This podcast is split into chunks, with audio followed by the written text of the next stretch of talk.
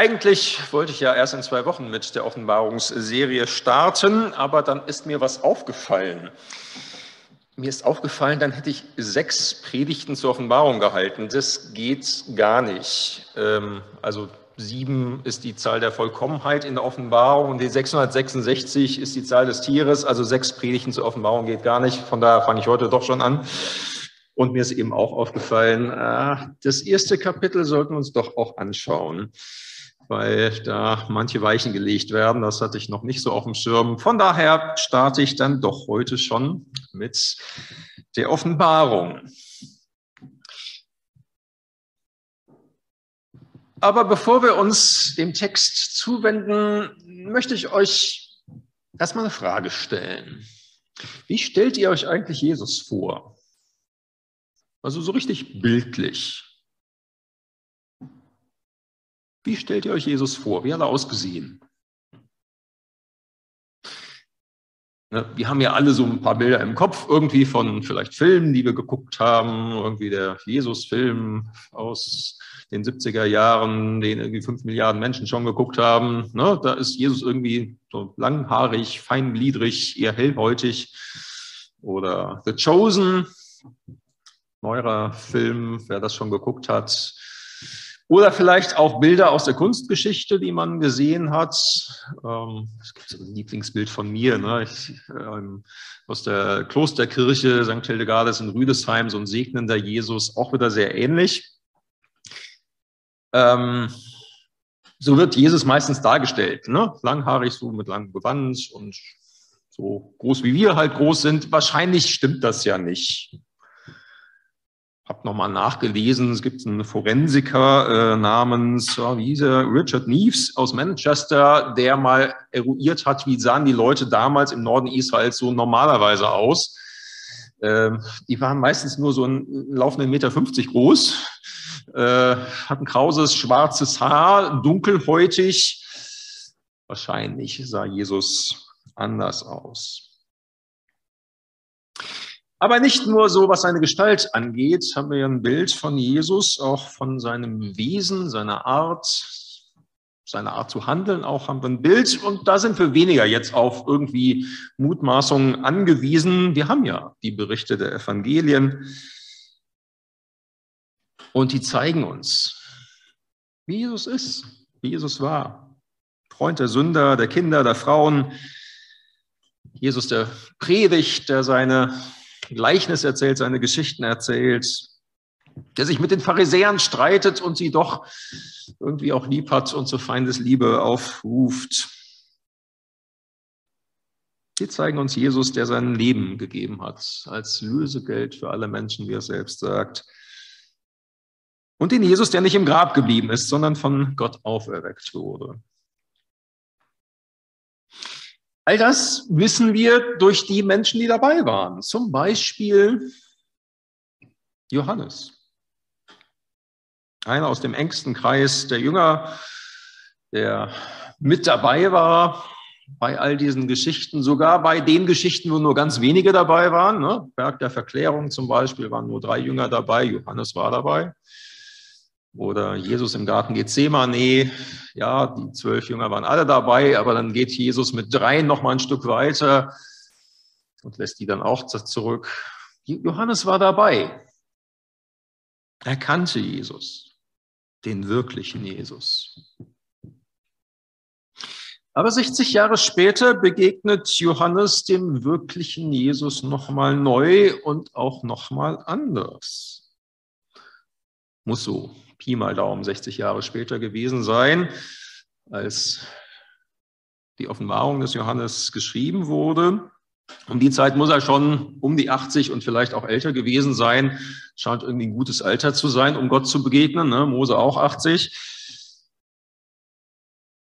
Man hatte Johannes festgenommen und auf die Gefängnisinsel Patmos verfrachtet. In der Ägäis, rund 50 Kilometer vor der türkischen Küste. Auf dem Kaiserthron in Rom saß zu der Zeit Titus Flavius Domitianus, kurz genannt Domitian. Das war ein ziemlich narzisstischer Typ. neigte sehr zur Selbstüberhöhung. Also es gibt eine ganze Menge Geschichten und Berichte über ihn. Äh, zum Beispiel hat er mal einen äh, hohen Staatsbeamten, einen Konsul hinrichten lassen, der aus Versehen auf der Jagd einen Löwen erschossen hatte. Das ging gar nicht. Löwen durfte nur der Kaiser höchstpersönlich erschießen, also musste dieser Konsul erschossen werden.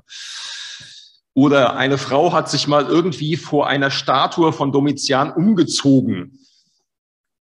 Sie wurde auch hingerichtet, weil sich vor einer Statue Domitians zu entblößen ging auch gar nicht. Der Kerl fühlte sich also von allen möglichen beleidigt. So auch generell von den Christen, die ihn, man glaubt es kaum, nicht als Gott verehrten. Er selbst bezeichnete sich als allmächtigen Dominus et Deus, als allmächtigen Herrn und König. Und die Christen machten nicht mit, fielen vor seinen Statuen nicht nieder, und erkannten ihn nicht als Gott an. Daraufhin wurden Christen das erste Mal so richtig systematisch verfolgt. Manche verloren Hab und Gut, manche verloren auch ihr Leben. Und wieder andere wurden eben verbannt wie Johannes auf die Insel Patmos. Und da kommt es auch zu so einer Begegnung. So ein bisschen ähnlich wie das, was der Jo vorgelesen und erzählt hat wie Mose oder wie Gott Mose begegnet ist. So rum wird ja ein Schuh raus. Jesus begegnet dem Johannes auch nochmal neu und auch anders, als er ihn vorher schon kannte. Er kannte ja den wirklichen Jesus, aber jetzt ist er heimgekehrt zu seinem Vater im Himmel und begegnet Johannes noch einmal neu.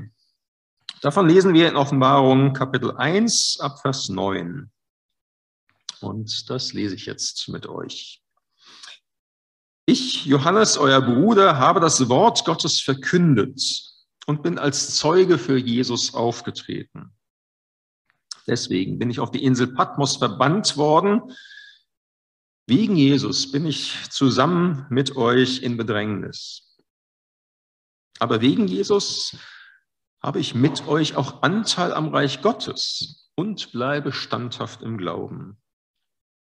Am Tag des Herrn wurde ich vom Geist Gottes ergriffen und ich hörte eine mächtige Stimme hinter mir. Die war laut, wie eine Trompete.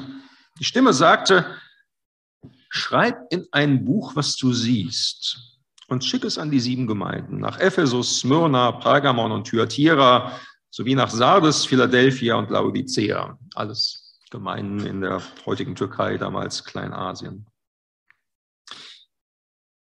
Ich drehte mich um, um zu sehen, wessen Stimme da mit mir redete. Und als ich mich umdrehte, sah ich sieben goldene Leuchter. Mitten zwischen den Leuchtern sah ich jemanden, der aussah wie ein Menschensohn. Er hatte ein langes Gewand an und trug ein goldenes Band um die Brust. Sein Kopf und seine Haare waren weiß wie weiße Wolle, ja wie Schnee. Seine Augen glichen lodernden Flammen. Seine Füße glänzten wie Golderz, das im Schmelzofen glüht. Seine Stimme klang wie das Tosen von Wassermassen. In seiner rechten Hand hatte er sieben Sterne. Und aus seinem Mund kam ein doppelschneidiges, scharfes Schwert. Sein Gesicht leuchtete so hell wie die Sonne zur Mittagszeit. Als ich ihn sah, brach ich wie tot vor ihm zusammen. Er legte seine rechte Hand auf mich und sagte, fürchte dich nicht. Ich bin. Klingt so ein bisschen so, wie wir das, was wir gerade gehört haben. Ne? Ich bin. Ich bin der Ich bin, sagt Gott. Jetzt sagt da wieder einer. Ich bin. Bin der Erste und der Letzte und der Lebendige. Ich war tot. Doch schau her, ich lebe für immer und ewig und ich habe die Schlüssel zum Tod und zum Totenreich.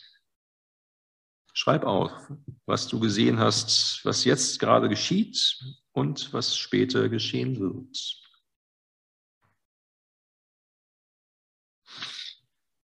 Ja, soweit diese Begegnung Jesu mit Johannes. Weiß nicht, wie es euch damit ergeht. Das kann ja auch erstmal verstörend sein. Also, wie soll man sich das vorstellen? Es wirkt ja auch so ein bisschen so, als würde man in einen Traum einsteigen, wo die Dinge ja auch irgendwie anders sind als sonst. Ne? Flammende Augen, Füße, die wie Golderz im Schmelzofen glühen, ein Gesicht so hell wie die Sonne am Mittag, scharfes Schwert aus dem Mund. Ähm, habe mal so ein Bild rausgesucht ähm, aus der Lutherbibel 19, äh, 1544, 1545, so rum ist richtig. Äh, so wird das da dargestellt. Ne? Die Leuchter, Johannes, der zu Boden fällt, das Schwert aus dem Mund. Soll man sich das so vorstellen? Ja, kann man sicherlich. Aber wichtiger, das muss man in der Offenbarung immer verstehen, ist die Symbolik, die darin liegt. Im Alten Testament, etwa in Daniel 7, Vers 9, wird nämlich Gott selbst ganz ähnlich beschrieben. Da heißt es, Throne wurden aufgestellt und einer, der uralt war, setzte sich. Sein Kleid war weiß wie Schnee und das Haar auf seinem Haupt wie reine Wolle. Feuerflammen waren sein Thron und dessen Räder loderndes Feuer, also weiß, strahlend, die Haare ähnlich. Und jetzt wird wieder so jemand beschrieben. Und wenn man gut zugehört hat, merkt man ja, naja, das muss ja Jesus sein hier. Wer sonst sollte so beschrieben werden, wenn der da zum Schluss sagt, ich war tot und siehe, nun bin ich lebendig, von Ewigkeit zu Ewigkeit nach auferstanden ist bisher als einer, war Jesus. Und nun macht diese Art und Weise, wie Jesus selbst sich dem Johannes offenbart, macht deutlich, Jesus ist Gott, ist Gottes Sohn und damit der wahre Herrscher der Welt. Ja, das, dafür spricht auch nochmal das, was er in der Hand hält, sind die sieben Sterne. Ähm, so ließ sich gerne auch dieser Kaiser Domitian darstellen, mit den sieben Sternen in seiner Hand, Sonne, Mond und die fünf Planeten, die damals bekannt waren, das Siebengestirn ließ sich so darstellen, um deutlich zu machen, ich bin der Herrscher des Universums ja, Pustekuchen, nix da. Domitianreich herrscht über das Römische Reich, ja, das war es dann aber auch schon, Herrscher des Universums nur wahrlich nicht.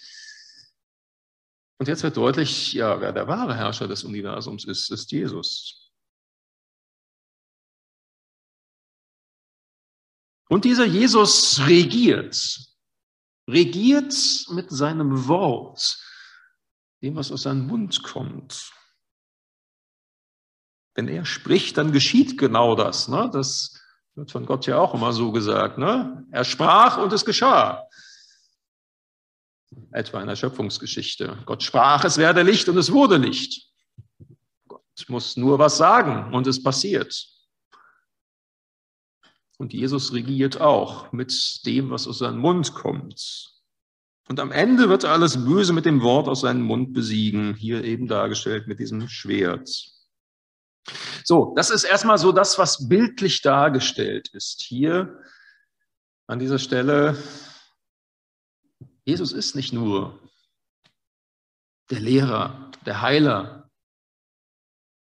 er ist Gott. Und dann stellt Jesus sich noch einmal neu vor. Und das gucken wir jetzt noch mal ein bisschen näher an. Also das war erstmal die äußere Beschreibung, die was deutlich macht. Und jetzt gucken wir uns die Worte aus seinem Mund an. Und nur diesen Einsatz. Ich bin der Erste und der Letzte und der Lebendige.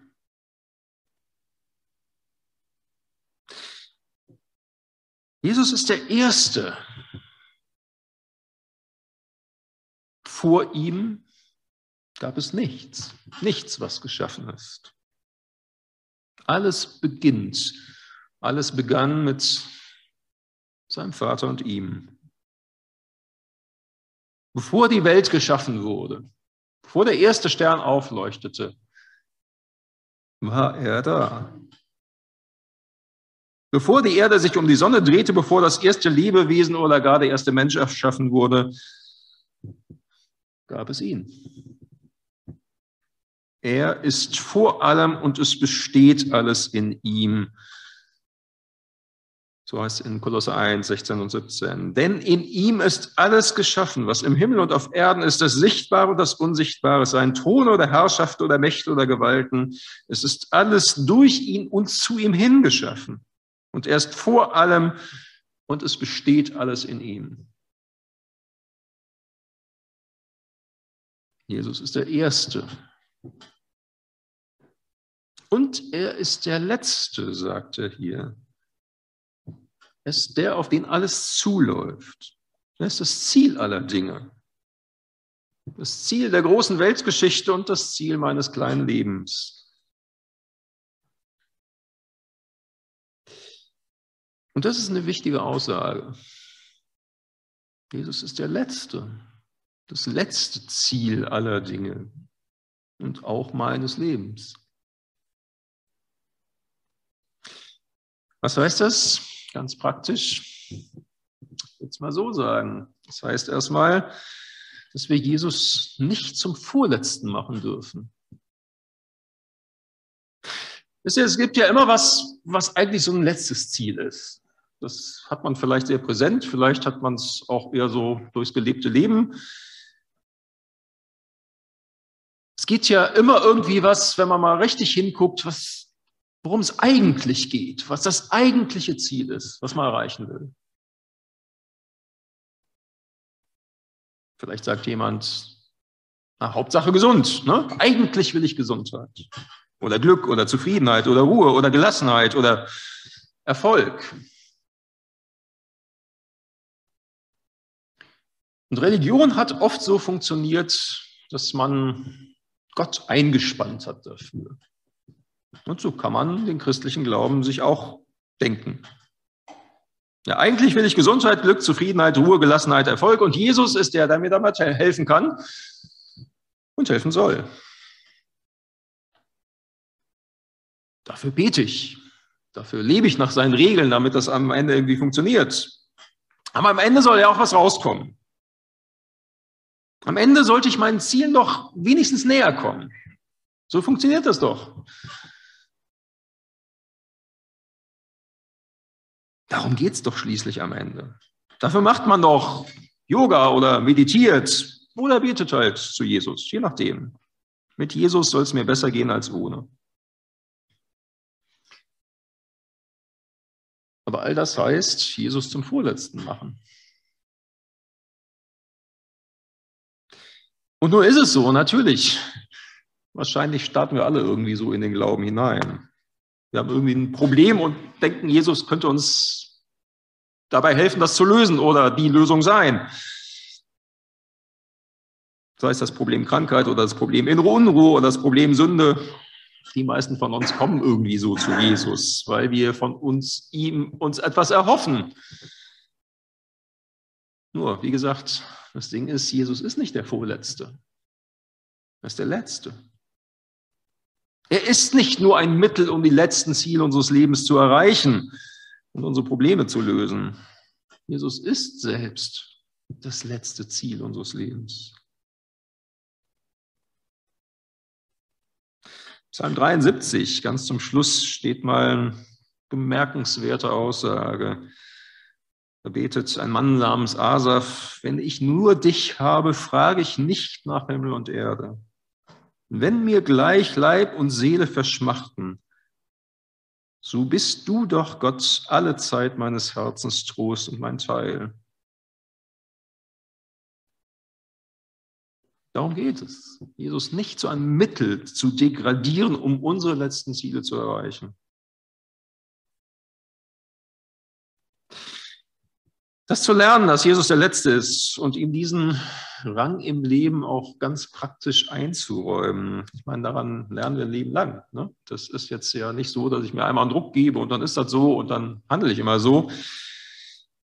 Das ist und bleibt ein Lernweg und auf den machen wir oft drei Schritte vor und zwei wieder zurück oder auch umgekehrt. Und so ist es. Wir sind Menschen.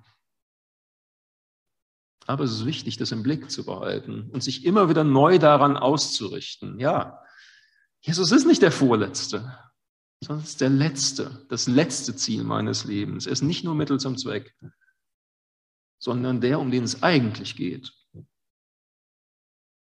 Und das immer wieder auch neu zu bekennen und zu sagen, auch im Beten zu sagen, Jesus, du bist der Letzte, das letzte Ziel meines Lebens. Hilf mir, das immer tiefer zu verstehen und auch danach zu leben.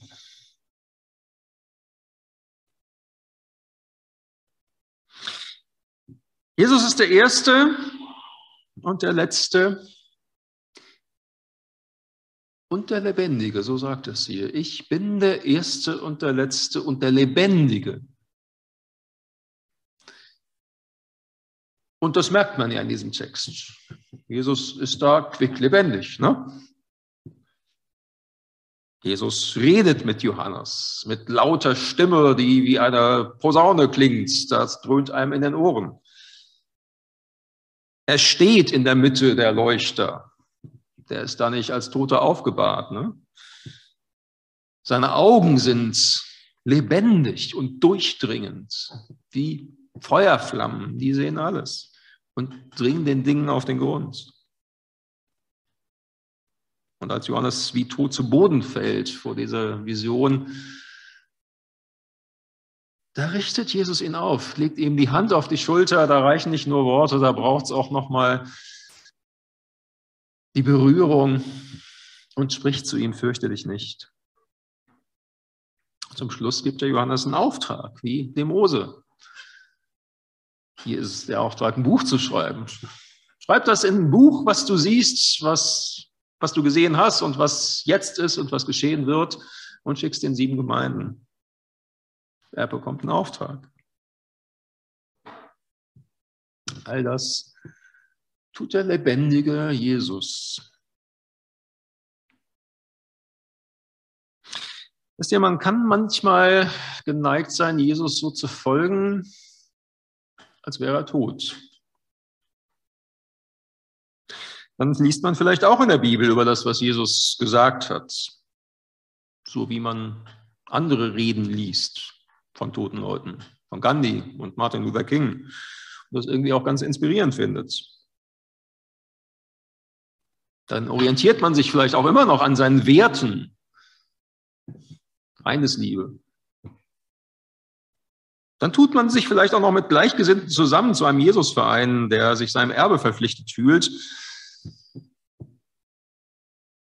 Aber es kann sein, dass man Jesus folgt, wie man einem Toten folgt. Man rechnet nicht damit, dass er redet oder handelt. Man rechnet nicht damit, dass er uns hier und jetzt begegnen kann auf eine Art und Weise, die uns im wahrsten Sinne des Wortes umhaut. Man rechnet nicht damit, dass er uns wirklich aufrichtet und zu uns spricht. Fürchte dich nicht. Man rechnet nicht damit, dass er uns konkret beauftragt, ein Buch oder einen Brief zu schreiben oder eine E-Mail oder was auch immer. Mir geht es manchmal so, ich bin ja auch ein bisschen theologisch unterwegs ähm, und höre ganz gerne theologische Vorträge. Und manchmal stelle ich mir ja die Frage, lieber Theologe, der du da gerade redest, wem folgst du eigentlich? Dem lebendigen Jesus oder dem Toten?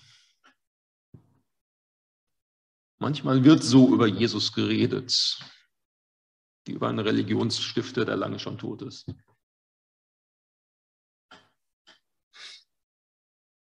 Aber da muss man ja nicht nur auf andere gucken. Wir tun selbst gut daran, uns diese Frage immer wieder neu zu stellen. Persönlich, jeder für sich, wie auch als Gemeinde. Wem folgen wir eigentlich? Rechnen wir mit dem lebendigen Jesus?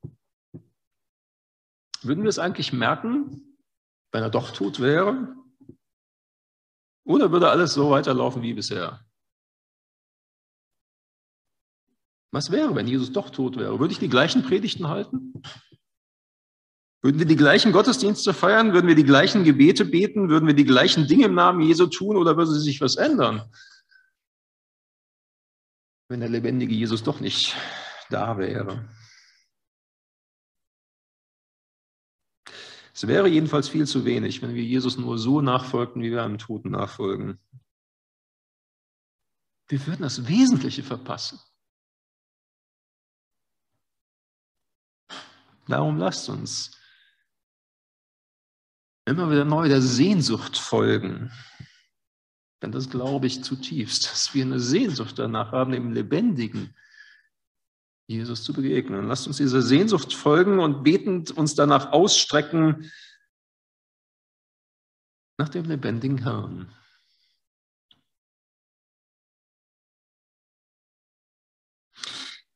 Dem wirklichen Jesus begegnen. Wer ist Jesus? Er ist Gott. Das zeigt die Symbolik dessen, wie er sich offenbar, Johannes offenbart.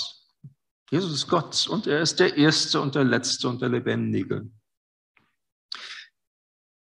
Ich fand das schon interessant, dass Jesus sich diesem Johannes 60 Jahre später noch einmal offenbart hat. Der kannte, wie gesagt, Jesus schon. Der war ja dabei, hat alles miterlebt, hat schon vor ein Buch drüber geschrieben. Und vielleicht war Johannes geneigt zu sagen, ah, ich also wenn einer Jesus kennt, ich auf jeden Fall. Ne? Keiner kennt ihn so gut wie ich. Ich war doch einer von den Zwölfen, sogar im noch engeren Kreis der drei. Ich war sogar der Jünger, den Jesus besonders lieb hatte. Ich kenne doch Jesus. Aber Jesus selbst offenbart sich ihm 60 Jahre später nochmal anders und neu. Johannes scheint da auch eine ganze Menge neu gelernt zu haben über Jesus oder tiefer gelernt zu haben, was vorher noch nicht so da war. Und vermutlich braucht Johannes genau diese neue Offenbarung Jesu und die Gemeinde von damals brauchte sie auch, um trotz Gefahr und Verfolgung Jesus weiter nachzufolgen. Und vielleicht brauchen wir das genau heute auch. Eine neue, tiefere Offenbarung dessen, wer Jesus ist. Das wird uns nichts grundlegend Neues über die Bibel hinaus zeigen, natürlich nicht. Dabei wird auch kein neues Buch der Bibel rauskommen, wie hier bei Johannes. Aber vielleicht werden wir ein altes Buch der Bibel ganz neu verstehen und darin mehr von Jesus entdecken. Und vielleicht brauchen wir das genau das, ob wir nur 30 oder 50 oder 80 Jahre alt sind, ob wir noch erst fünf Jahre mit Jesus unterwegs sind oder schon 50. Vielleicht brauchen wir genau das, dass Jesus uns neu begegnet und uns nochmal tiefer zeigt, wer er ist. So möchte ich jedenfalls auch die gesamte Serie der Offenbarung angehen und so lesen. Heute habe ich damit gestartet mit der Serie über die Offenbarung, die uns bis Ende Februar beschäftigen wird, jetzt mit sieben Predigten, wie gesagt. Aber lasst uns die Offenbarung so lesen. Mit dieser Frage, wer bist du, Jesus? Und mit dieser Bitte, Jesus, hilf uns neu und tiefer zu sehen, wer du bist. Amen. Und jetzt bitten wir Gott um seinen Segen. Er aber, der Gott des Friedens, heilige euch durch und durch und bewahre euren Geist samt Seele und Leib unversehrt und tadelig für das Kommen unseres Herrn Jesus Christus. Treu ist er, der euch ruft. Er wird's auch tun. Amen.